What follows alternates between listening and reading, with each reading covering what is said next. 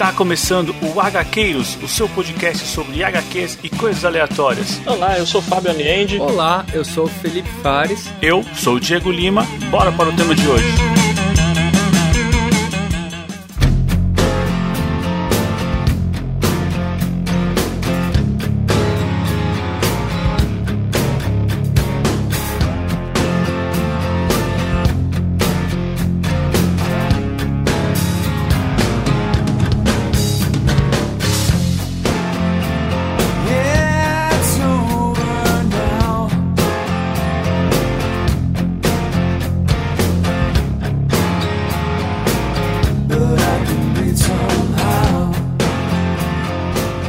Avante Gaqueiros, eu sou Diego Lima e qual é a sua natureza, hein? E aqui hoje, do meu lado direito e do meu lado esquerdo, tá ele, Fábio Aliende. É, isso quer dizer que eu tô de frente, né? Mas beleza, então. é, fala aí, pessoal. É, Lembre-se, arte é tudo aquilo nos torna orgulhosos de sermos humanos. Bom, enfim, chegamos ao nono e penúltimo arco de Sandman, entes queridos. E aí, Fábio, tava pronto? Pra gravar? Acho que sim, né? Eu já tinha lido. é verdade, mas você tá revivendo isso. Olha só. Eu só quero deixar aqui claro, poucos programas do Sandman, ou talvez nenhum, eu indique para você, ah, é obrigatório ouvir o anterior e tal. Mas Entes Queridos, ele encerra muitas coisas, muitos assuntos é. que estavam em aberto, fecha muitos arcos. Então, acho que é imprescindível você voltar e conhecer tudo que já aconteceu, porque daqui para frente é só conclusão. Sim, sim. E para falar a verdade, acho até que o, o capítulo já entrando aqui em alguns spoilers leves, o, esse é o nono volume, o décimo. O décimo acho que é nada mais que um epílogo, sinceramente, porque muita coisa é encerrada aqui. Eu acho que principalmente coisas que tiveram seu início lá no segundo volume, na Casa de Bonecas, e também no quarto, no Estação das Brumas. Bem, aparecem outros personagens também, mas dá um encerramento pra saga pra esses dois arcos anteriores. É, eu fiquei com aquela impressão, Fábio, assim que eu terminei de ler, que eu estava satisfeito com a jornada. Eu pensei, pô, eu sei que tem mais um arco da história original do New Gaiman mas eu já estava satisfeito. Na hora que terminou, eu falei, pô, tá certo. Eu quero saber mais do universo, mas eu acho que eu tô, tô contente. Meio que isso, né? Falei, esse é um encerramento. Exato, exato. Tem um encerramento bem digno, né? Sim. E só pra deixar claro, assim, quem tá acompanhando a gente sem ser nas edições fechadas, é, esse arco aqui vai da 57 à edição 69. Então é o maior arco, tem muita coisa acontecendo e a gente pode dizer que ele acontece paralelo a edição anterior, Fábio? Paralelo por que Porque é? assim, no final da, da edição anterior, a gente tem um evento gigantesco ah, que revela é muita coisa. Sim, sim. E essa Cara, história parece que está acontecendo ao mesmo tempo, né? É, mas eu acho que não. Uhum. Eu acho que o que meio que mostrava, acho que era mais uma premonição do que estava por vir. Ah, legal. Lá no 8, porque. É, não sei. Que prefere entrar mais na história ou já vou Acho que dá pra já comentar isso agora, porque tem um personagem que é o Klurakan, se não me engano, um dos elfos. Verdade, um, matou, um, hein? Um da Rainha das, das Fadas. Isso, ele estava na taverna do fim dos tempos, do fim dos mundos, né? Isso, a taverna dos fins dos mundos. E ele aparece aqui e ele fala do que ele testemunhou, né? Perfeito, perfeito. É, então, então acho que não é paralelo, não. Acho que é assim, o, o 9 vem depois do 8 mesmo. É verdade, verdade. Então foi só uma premonição que quando eu terminei aquele programa eu sabia que eu não estava pronto para ler esse aqui.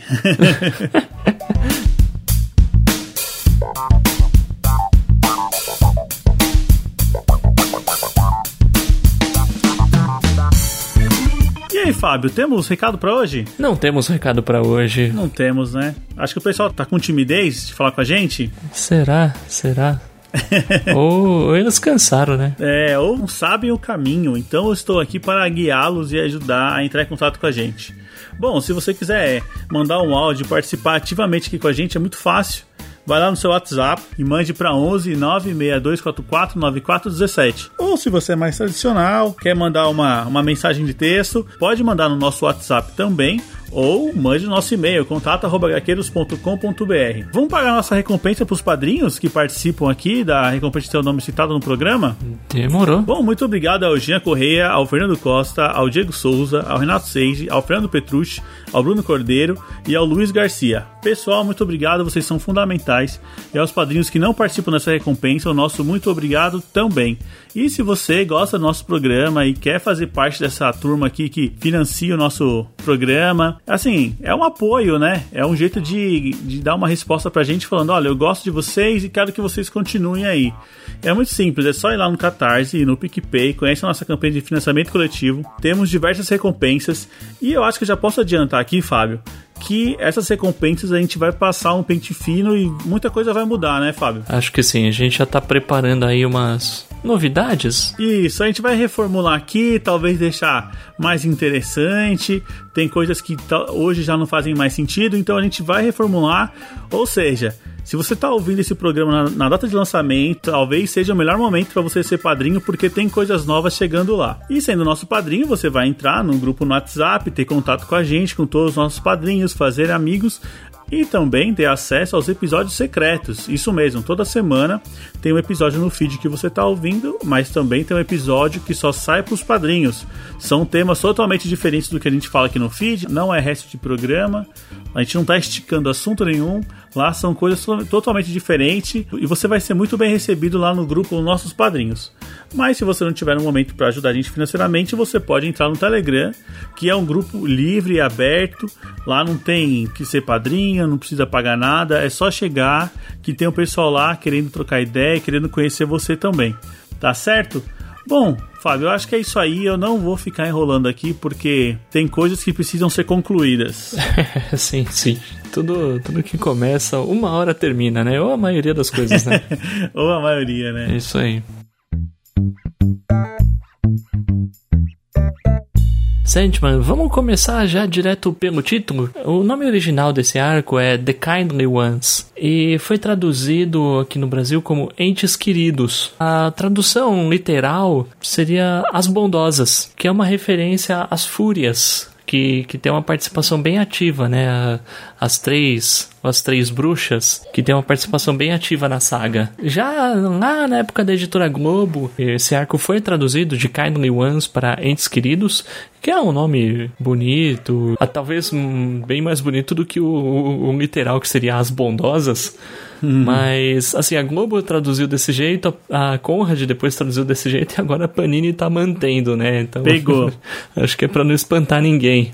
Mas é, é, curioso porque dentro do encadernado o nome da história é As Bondosas. Assim, acho que só mantiveram o clássico no Brasil na, na capa, né? É, e é uma. Esse título As Bondosas pega em todo o arco, né? Parte 1, parte 2, parte 3 e vai embora. Até a parte 13. E, bom, a história abre justamente com elas, né? As, as três bruxas, ou as três fúrias, ou as bondosas, como, como se diz, né? Que seria, tipo, meio que a, a velha, a mãe, a filha. É, são assim, é, são personagens que passearam pela saga esse tempo todo, né? Em vários momentos elas apareceram e são personagens que estão aí na mitologia Acho que em todas as mitologias tem alguma coisa assim, né? Pelo menos na nórdica, na grega, elas aparecem. Então, assim, meio que elas começam fazendo um novelo de lã e meio que dando a entender que elas vão cortar uma linha. Então, assim, que linha será essa que elas vão cortar, né? Eu lembro que no diálogo elas estão falando que as pessoas, mesmo tendo a divindade, né, de ter uma vida, elas reclamam, né, do destino. E elas sempre falam que tudo tem fim, né? E é bem nesse momento que elas estão cortando a linha e você fica, pô, mas o que, que tem fim, cara? O que, que elas estão falando?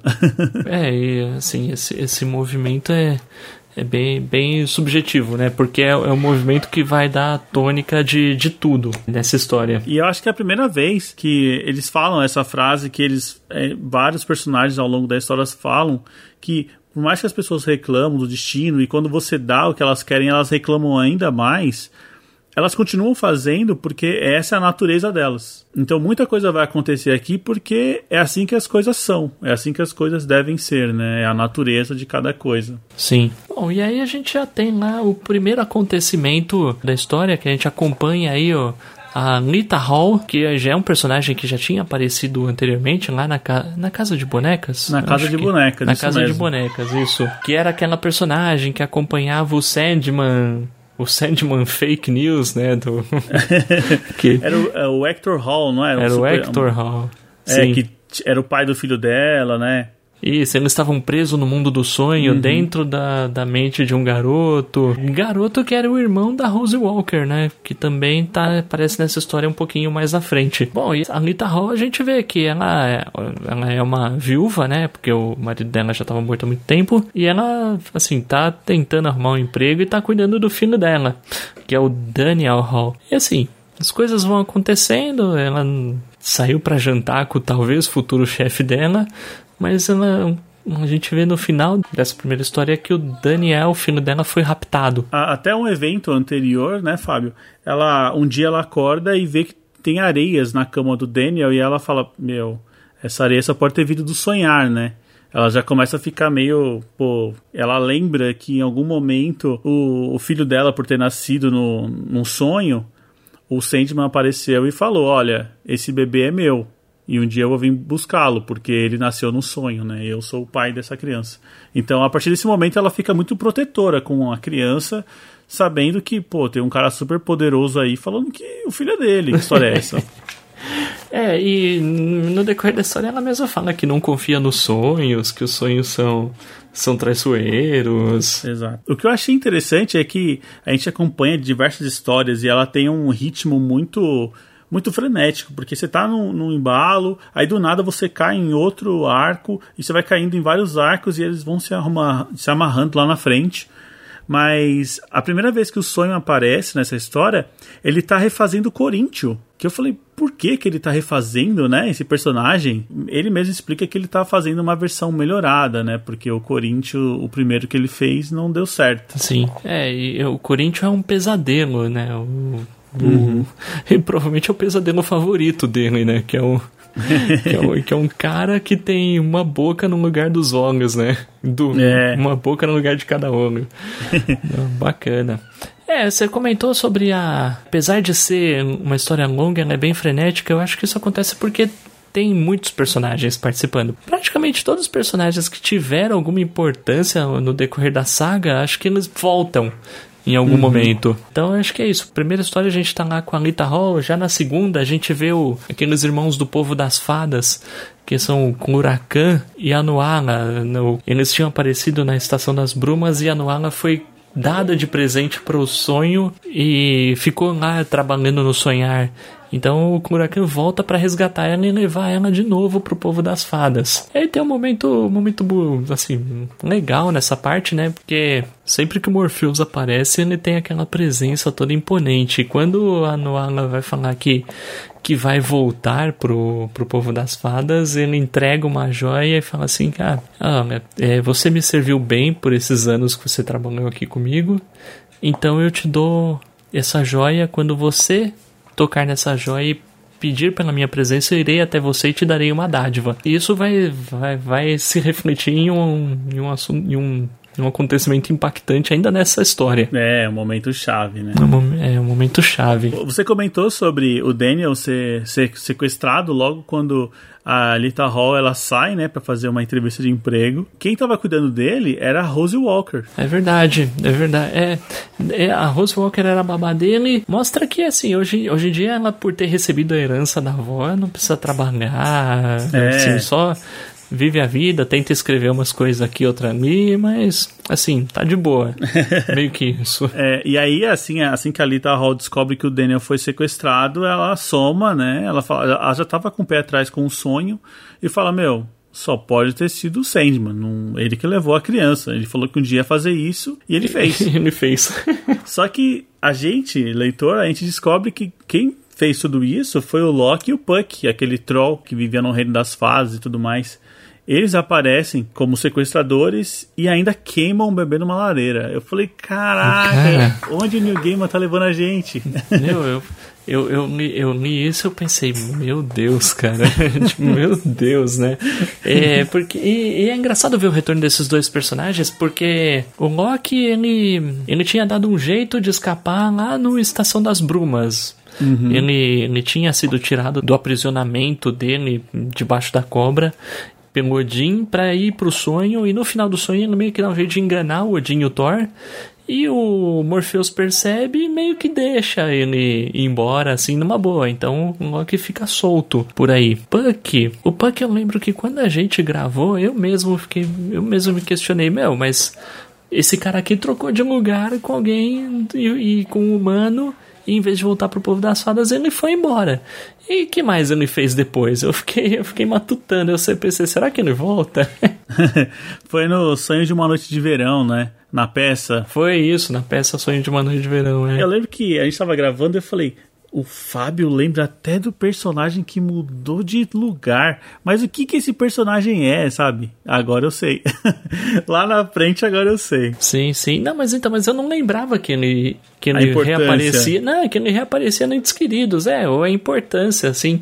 Porque eu só tinha lido essa saga uma vez antes. Eu só li quando saiu uhum. a edição da Conrad e nunca, nunca mais tinha relido.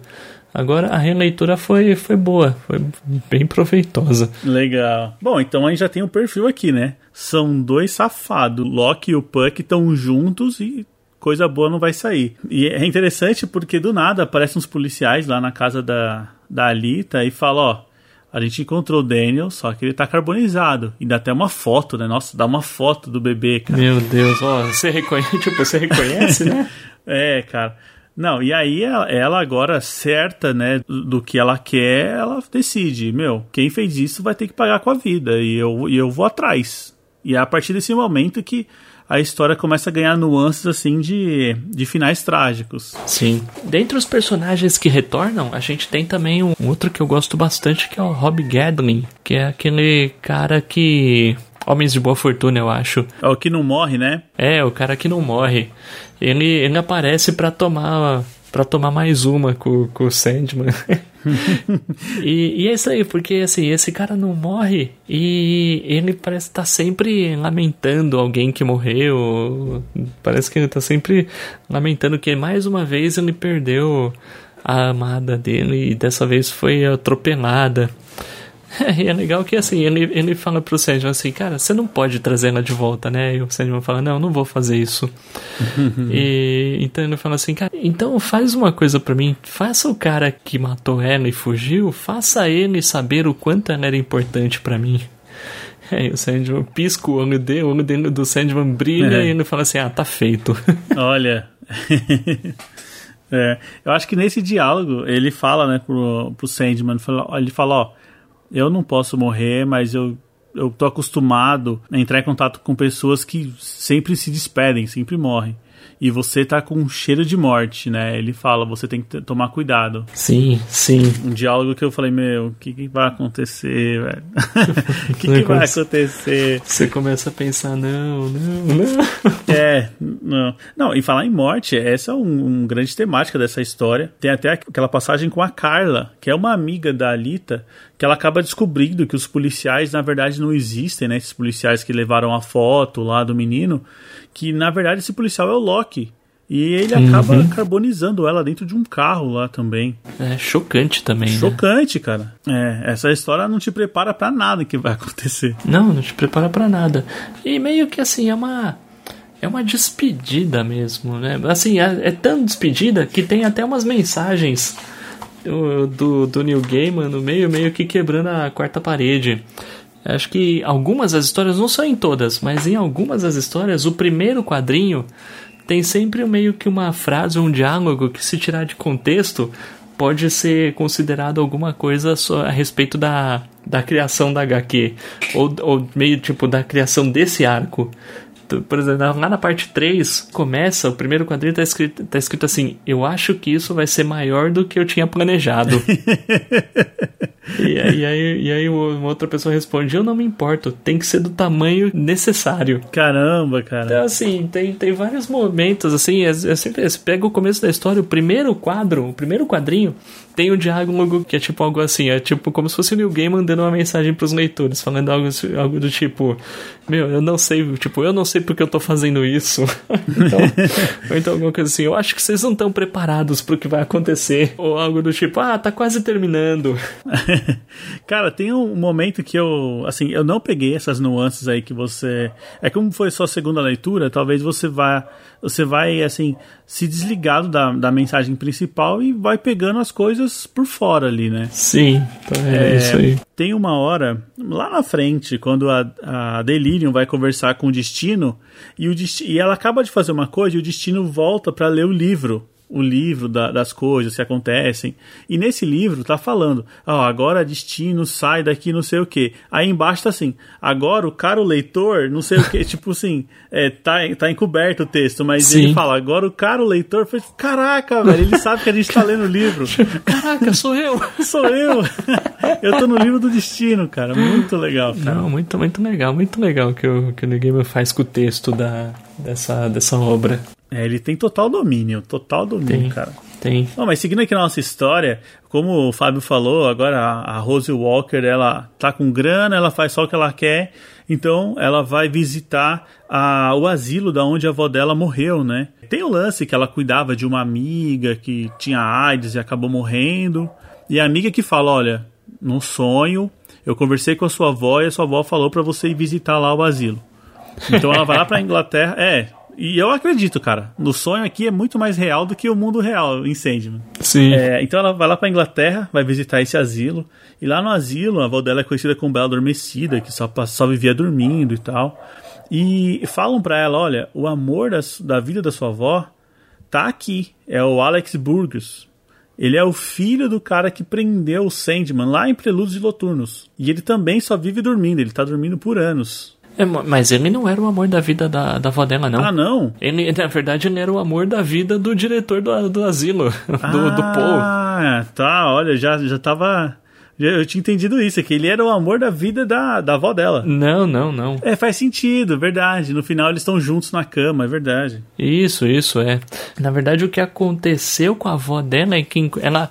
Quando o Sandman foi aprisionado, a avó dela ficou com aquela doença do sono e acordou poucas vezes. Nos 70 anos que o Morpheus ficou aprisionado, ela acordou pouquíssimas vezes. E nesse período ela foi ela foi violentada, engravidou e teve a mãe da Rose. E, e, um dos mistérios é quem fez isso? A gente descobre na frente, né? A gente Verdade. descobre um pouquinho mais à frente nessa história. E, e assim, conversando lá, vendo o asilo, eu, eu, ele acaba descobrindo, conversando com o diretor, e é aí que o diretor falou: ó, esse aqui é o Alex, ele tá dormindo há cinco anos. O Alex foi posto para dormir no momento em que o Morpheus se, se libertou da prisão lá no Prelúdios e Noturnos. Ah, é, ele, ele até comenta, né, que o Alex, na verdade, ele só tá pagando pelos pecados do pai dele, né? Sim, que foi o que aprisionou o Sandman. Isso. Não, bacana. É outra coisa que eu não me lembrava. Não me lembrava que o Alex uh, tornava aparecer nessa história. Bom, em paralelo a isso, a gente tá vendo que o sonho dá uma missão pro novo Coríntio de ir atrás do Daniel. E aqui a gente tem uma dupla maravilhosa, porque o Matthew, né, o Corvo, decide também. Decide não, né? Eu acho que o, o sonho também pede para ele acompanhar o Corinthians nessa busca pelo bebê. Sim. O Matthew é um personagem maravilhoso aqui, porque ele desde o início tá querendo saber qual é a origem dos corvos, quem foi o primeiro, quem era antes dele. Ele tá super curioso, assim, tentando aguçar mais essa mitologia do sonhar. É. E assim, eu não sei se eu já comentei isso em outro, algum outro episódio do Sandman, mas o Matthew, ele é. Originalmente, ele era um ser humano que morreu e acabou se tornando um corvo. E ele era um ser humano no Monstro do Pântano do Alan Moore. Que legal! Não, não sei. Talvez você tenha comentado, mas é sempre bom a gente lembrar, cara. Que da hora. É, ele, é, ele era um ser humano que tinha lá problemas com a esposa tal, acabava. E ele acabava morrendo no próprio monstro do pântano. Aí aqui ele retorna como um corvo a serviço do Sandman. Uma dentre tantas pequenas homenagens né, do New Game ao, ao Alan Moore. Exato, ao seu conterrâneo. Sim. Aqui ele fala da Tessali. Cara, eu fiquei na dúvida sobre isso. É a Tessali mesmo? Isso, é, é. É ela, porque ela aparece num jogo de você, né? É a mesma bruxa? Eu fiquei na dúvida. É a mesma bruxa. Ela ela encontra a Lita lá na rua, né? E vai cuidar dela. Só que a Lita agora ela só quer vingança, né? A Lita ela tá sem o bebê, ela tá totalmente dominada por esse poder aí, esse, esse sentimento, né, de, de raiva. E ela acaba cedendo para as fúrias, né? Ela acaba. Porque as fúrias, na verdade, as fúrias aceitam ir atrás desse sequestrador do bebê, só que parece que meio em troca elas querem que a Lita também seja uma delas. Sim. Então a Lita ela acaba meio que sendo usada ali, porque agora a Lita falando, olha, quem tá com o meu bebê é o Sandman, e as fúrias até agora não podiam fazer nada, porque elas só podem condenar as pessoas que cometem um crime de sangue. Só Sim. que uma das fúrias lembra que o Morfeu matou seu próprio filho. Então, Sim. a partir de agora, elas podem fazer alguma coisa contra o Sandman. Elas acabam usando a Anitta pra pegar o Sandman no fim das contas, né? É meio. Tipo, parece que é a Anitta que vai usar as fúrias, mas é o contrário. As fúrias que se utilizam dela pra ir atrás do Sandman. E até acho que a Anitta se acaba se tornando uma delas por um período. Ou alguma coisa assim, né? Ah, ela encontra também as górgonas, né? E ela acaba assumindo o lugar que seria da Medusa. Começa a crescer cobras no cabelo dela. Essa personagem, a Tessa, me... Nossa, eu fiquei bem em dúvida se era ela mesma, porque eu, eu não, não tinha certeza se, se aparecia o nome dela aqui. É, não, tem até um diálogo bem importante que ela tem com o Sandman. Pelo que eu entendi, aquela chuva que o Sandman tá fazendo na história anterior, que ele fica chorando por dias, a gente descobre que é por conta dela. Ah, bacana. Legal, É, legal. Naquele que eles vão atrás do Destruição, né? isso, exatamente. É isso mesmo, é Ouvidas Breves. Aqui acontece uma coisa que eu acho incrível, incrível. E já deve, já deve ter acontecido em outras histórias, acho que não no Sandman, mas deve ser uma referência a outras coisas, que é o Coríntio, ele quando ele come os olhos de outra pessoa, ele passa a ter as últimas visões que essa pessoa teve em vida. Cara, eu achei isso demais, velho. Sim. É, e aí ele descobre o corpo da Carla, aquela mulher que foi carbonizada lá no, no carro. Ele descobre que quem matou ela é, foi o Loki e quem sequestrou o bebê foi o Loki e o Puck. Então ele falou: agora eu já sei onde ir, eu vou atrás, né? Essas histórias, ela tem muitos momentos que você quer continuar vendo, aí muda de personagem, volta para outro personagem, é muito legal. Todos os pequenos arcos que tem aqui são todos muito bons. E, assim, né, é cheio de joguinhos. Nessa mesma história onde tem o Corinthians comendo os olhos pra descobrir quem é, quem é o Loki, o New Game ele faz uns, uns joguinhos que é meio que vão passando os dias da semana, né? E aí no começo ele fala assim, ah, no dia da lua. Eu fiquei, pô, dia da lua, tipo Monday, né? Ah, Aí, aí, sei lá, depois tem o dia da verdade, né? Que seria Tuesday. Depois o dia da sede, Thursday. Meu, muito legal. Muito ele vai legal. fazendo um joguinho de palavras. Né? É, ele vai fazendo um joguinho de palavras aqui. Per- Perde um tempinho com essas coisas que fica bacana. Cara, tem uma parte bacana aqui, ainda voltando lá pra Rose, na Inglaterra. É, a gente falou que ela vai ver o asilo onde ela tá, mas ela também vai num outro lugar muito importante, que é a mansão do Alex Burgess, que é onde o Sandman ficou preso no, no começo da, da saga. Sim. E ela tá lá, ela vai vendo tudo, etc. O Paul, que era o namorado do Alex, acompanha ela. E aí ela desce pro porão onde o Sandman ficava preso. E lá embaixo ela encontra o desejo. E aí o desejo revela, não, ó, eu sou seu avô. Fui eu que coloquei a semente lá na sua avó enquanto ela dormia. Ah, e ela fala que ela tem uma ligação, né, com os Perpétuos por conta disso. É sim, e, e, e, e até fala, né? Ela tem uma ligação com os perpétuos e muitas vezes ela fala, não, é que eu sou mais velha do que eu aparento, tá? Na verdade ela não envelhece, né? Provavelmente vai viver pra sempre. E é engraçado, a gente acaba achando que Desejo vai contar alguma coisa pra ela e é ela que faz um baita discurso sem parar sobre o amor, etc. E de repente Desejo vai embora e. E não se descobre nada, né? é, gente só descobriu quem foi que violentou a avó dela, mas Sim. de resto, né, talvez a Desejo poderia até falar mais coisa, mas a menina não ficou quieta. Não, não, não calou a boca. É, paralelo a isso, a gente está vendo agora o ataque das fúrias, né? As fúrias elas estão incorporadas né, no corpo da Lita e ela chega ao sonhar. E logo quando ela chega, velho, ela já mata o grifo, aquele leãozão bonito que protegia o castelo do Sandman, deixa, deixa a gente, né? A primeira vítima aí das fúrias. Meu. E depois disso, elas entram no castelo e vão conversar com o próprio Sandman. E acho que é a primeira vez na série inteira que a gente vê o Sandman com o fiofó na mão, né, cara? ele tá acuado, né, cara? Ele tá acuado. É, ele fala assim: vocês não podem fazer nada comigo enquanto eu estiver aqui dentro. Aí as Fúrias falam assim: não? E aí, o próximo quadrinho eu pensei: uh.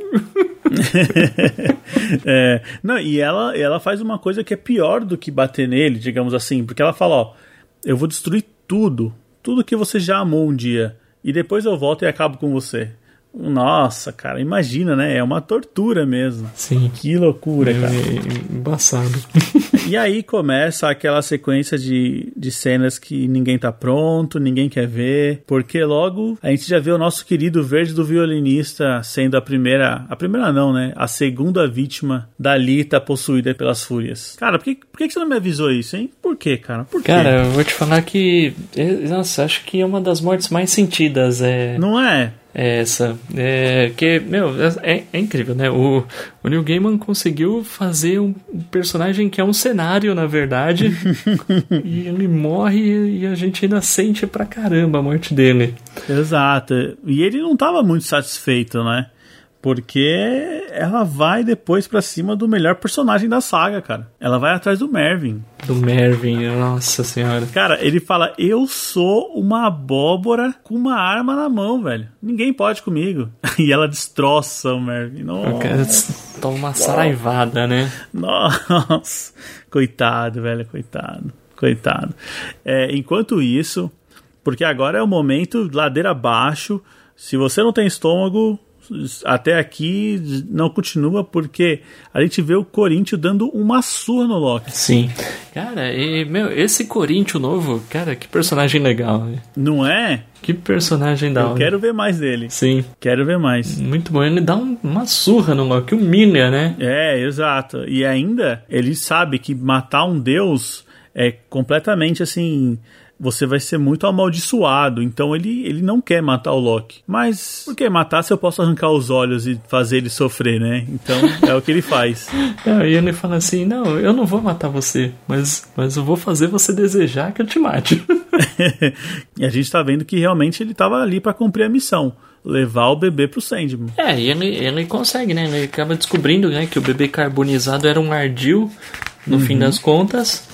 E o bebê, assim, ele acaba sendo preso no sonhar. É, e o Puck vai embora, né? Deixaram ele embora, é. Puck até fala que se bobear daria mais trabalho pro Corinthians do que o Loki daria. Mas, mas ele não quer, eu então acho que não. vai embora. É, eu também acho que não. É, eles encontram o bebê e, e, ele começa a voltar pro sonhar com a missão cumprida, né? O Odin também aparece nessa história, que fazia tempo que a gente não via ele. E o Odin, ele pareceu muito, muito justo. O Thor, ou não, o Thor é um, é um caso à parte, né? O Thor é um tapado, né? o Thor é um... o Thor é um tapado. Brutamontes burro. Exato. E aí o Odin, em toda a sua sabedoria, aproveita que o Loki tá fora de combate e fala, meu a partir de agora você vai ter o seu castigo perpétuo aí, vai sofrer para sempre, né? Ele não vai morrer. Coisa.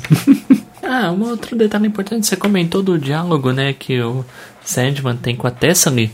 Ele tem esse diálogo porque ele, o Sandman tá tentando resolver as coisas e uma das, dessas coisas que ele poderia fazer seria matar a Lita Hall, né? Uhum. Só que ele não consegue porque a Tessany protegeu ela em um círculo mágico. O corpo dela, né? O corpo dela, é, porque a mente tá.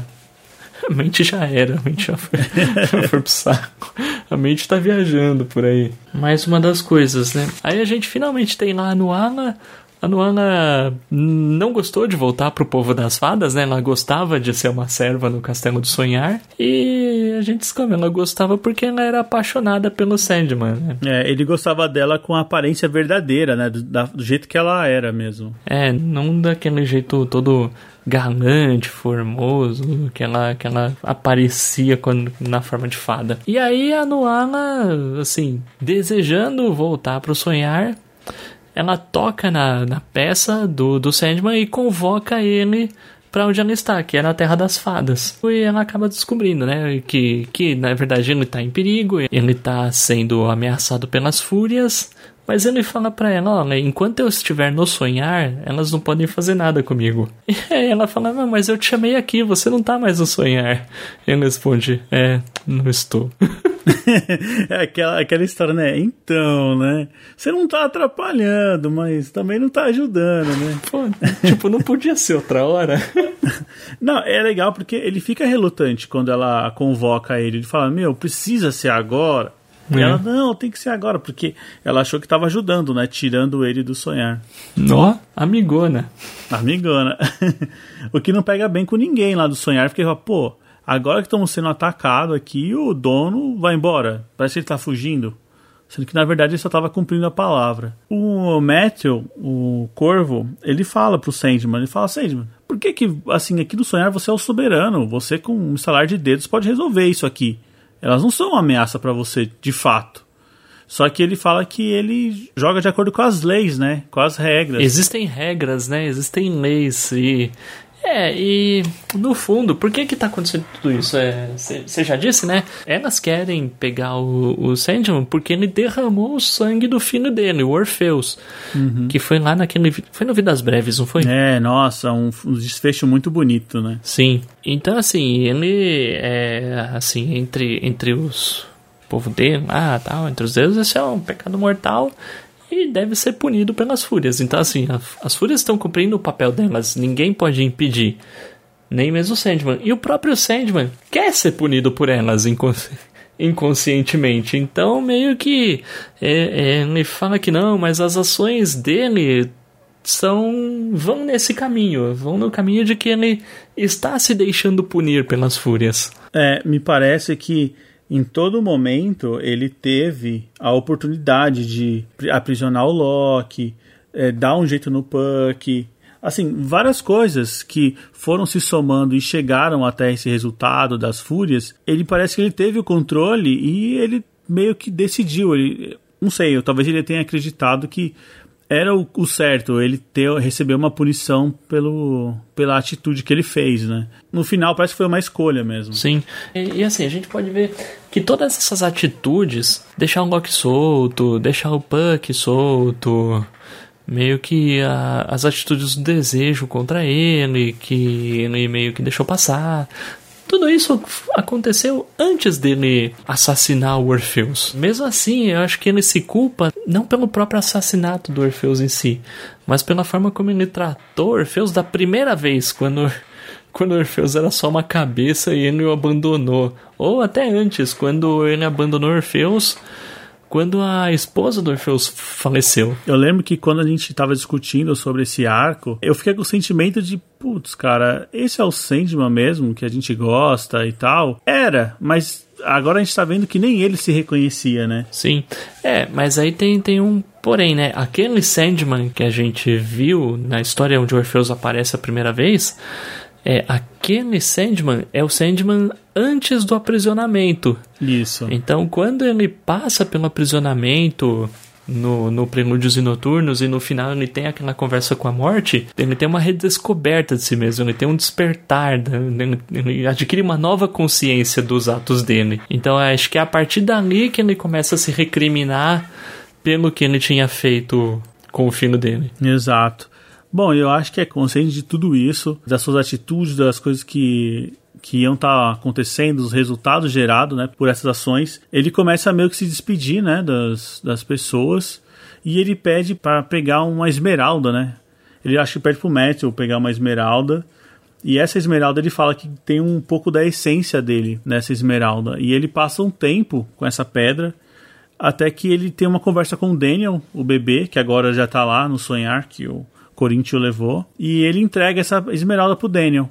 E a gente fica, pô, mas por que, que ele entregou para um bebê, né? né? E aí ele, de fato, agora ele veste aquela sua roupa de batalha e ele vai ao lado do Matthew que decidiu seguir, acompanhar ele.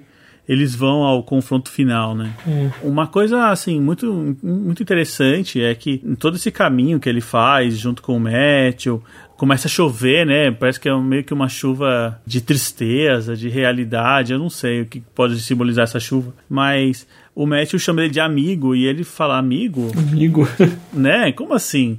É, para demonstrar toda a relação, né, que ele tinha e o carinho que o Matthew tinha por ele. E o Matthew descobre que o primeiro corvo era o Lucian, aquele que cuidava da biblioteca do Sandman. É verdade. É legal, não, era um detalhe assim que, sei lá, eu não esperava, foi, foi realmente legal saber. É, e aí a gente tem a chegada da morte. Ela que eu falei, agora ela vai aparecer, não é possível, tá todo mundo tá morrendo. é exatamente isso. Na hora que ela aparece, você fala, pô, agora não tem mais volta, não tem mais carta na manga. Sandman pede pra ela ir de encontro a ele. E aí a gente tem um dos momentos mais bonitos de toda a saga, né? É, é o Sandman e a morte conversando. É. Eles até relembram da, da história O Som das Suas Asas, né? O Sandman entrega um pedaço de pão pra ela e ela fala assim: ah, faz uns pombos também pra eu dar, pra eu dar isso aqui pra eles, vai. É, acho que foi a primeira vez que a gente vê os dois juntos, né, conversando. E aí eles tentam recriar esse momento aí. Que eu acho que foi o momento que eles se aproximaram logo depois que ele deixou de ser aprisionado, né? Sim. É, não, eles têm uma conversa, mas assim, eles vão falando de tudo o que aconteceu, né? E o Sandman fala que assim, ele tem responsabilidade com o reino dele, etc. Por isso que ele não pode fazer nada com o que tá acontecendo, blá blá blá. E ela até fala, pô, mas o Destruição simplesmente fez as malas e fugiu. Falou, você podia ter feito mesmo, não podia? Aí ele fala, ela mesma responde, não, você não podia. Acho que aqui fica claro a parcela que ele tinha, né? Ele sentia que tinha algum tipo de culpa e que ele precisava pagar de alguma forma isso. Precisava es- espiar a culpa, né? Exato. É, e é interessante porque em nenhum momento o Sandman ele é derrotado. A gente não vê alguém matando ele. A, a Lita não chega, não chega até ele. Ele simplesmente pega na mão da morte e aceita o seu destino. É, acontece uma explosão e aí as pessoas começam a. Não, a gente vê todo mundo meio que lamentando o que aconteceu. Sim. E aí lá no cantinho a gente vê o Daniel, né? O Daniel brincando com a pedra que o Sandman deu pra ele. E essa pedra, ela entra em algum tipo de, de feitiço, algum, algum tipo de poder. E aí surge uma luz e dessa luz sai um Daniel maior, né? Uma, um adolescente, digamos assim, que já não é mais do Daniel e também não é o Sandman, né?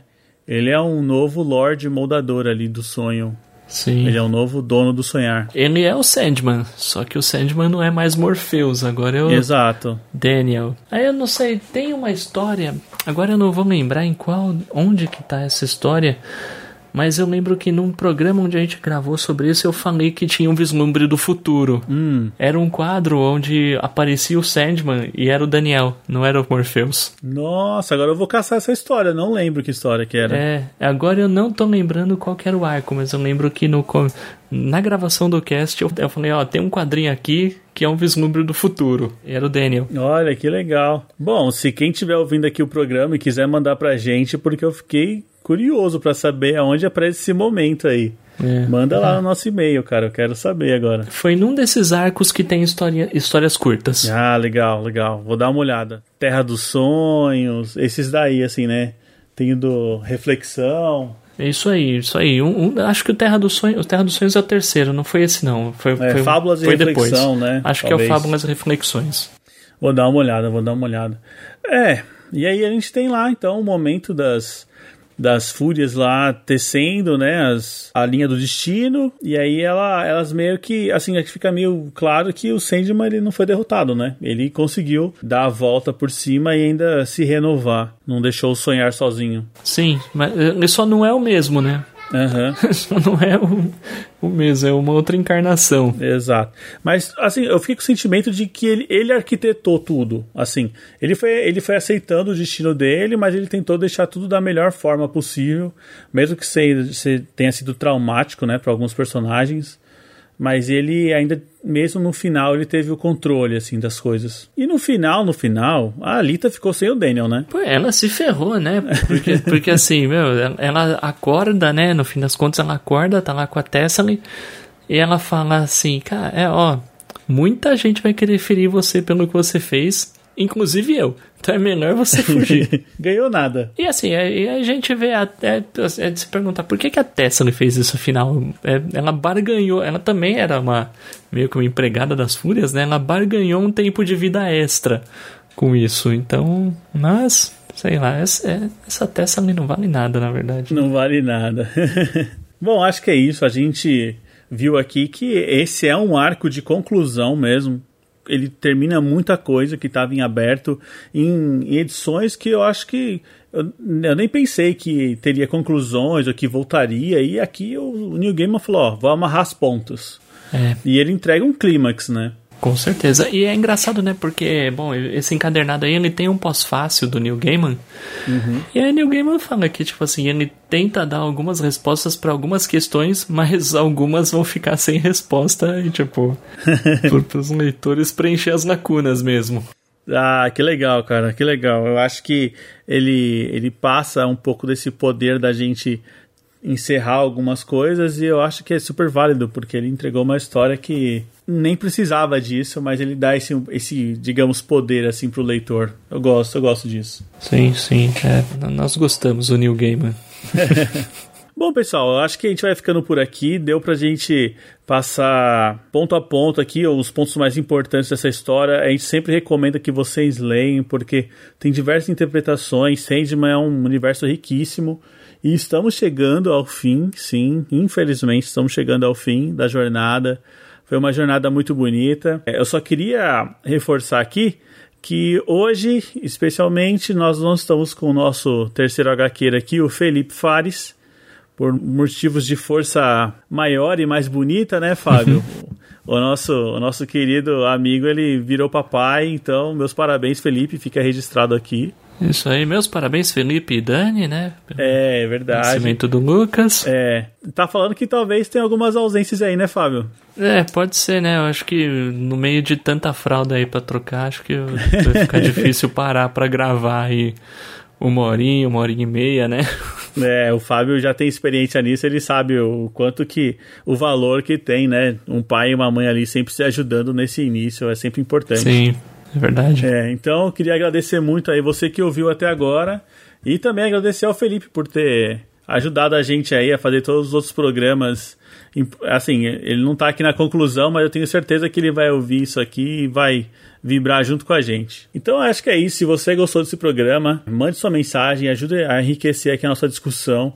Se a gente esqueceu algum ponto que foi chave, alguma coisa muito importante, ou deixamos de comentar algum, alguma outra coisa que você gosta dessa história, fique à vontade corrige a gente, estamos aqui abertos a, a, sempre discutir, até porque é uma obra interpretativa, então cada um pode interpretar de um jeito. Fique à vontade, mande lá sua mensagem para contato.gaqueiros.com.br ou envie um áudio de até um minuto para o nosso WhatsApp, que é o 11 96244 9417.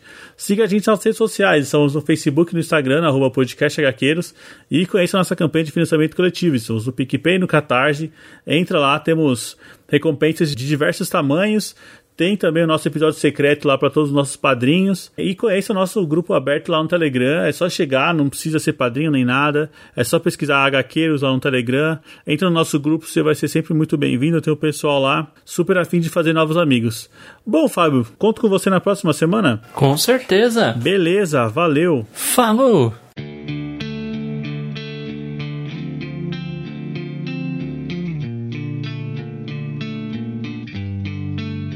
I can still see the light at the end of the tunnel shine through the dark times, even when I lose my mind. But it feels like no one in the world is listening, and I can't ever seem to make the right decisions. I walk around in the same haze, I'm still caught in my same ways. I'm losing time in these strange days, but somehow I always know the right things to say. I don't know what time it is, one to blame for this. Do I believe what I can't see? And how do you know which way the wind blows? Cause I can feel it all around. I'm lost between the sound. And just when I think I know, there she goes.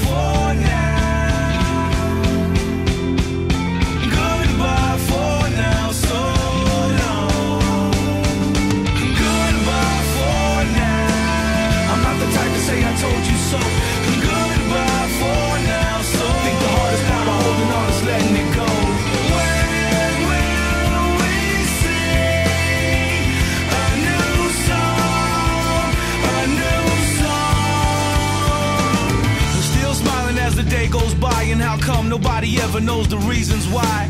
Bury it deep so far that you can't see. If you're like me, who wears a broken heart in your sleeve? Pains and struggles that you know so well. Either time don't, it can't, or it just won't tell. I'm not the type to say I told you so. I think the hardest part of holding on is letting it go. I don't know what time it is, or who's the one to blame for this. Do I believe what I can't see? And how do you know which way the wind I can feel it all around. I'm lost between the sound. And just when I think I know, there she goes. Goodbye for now.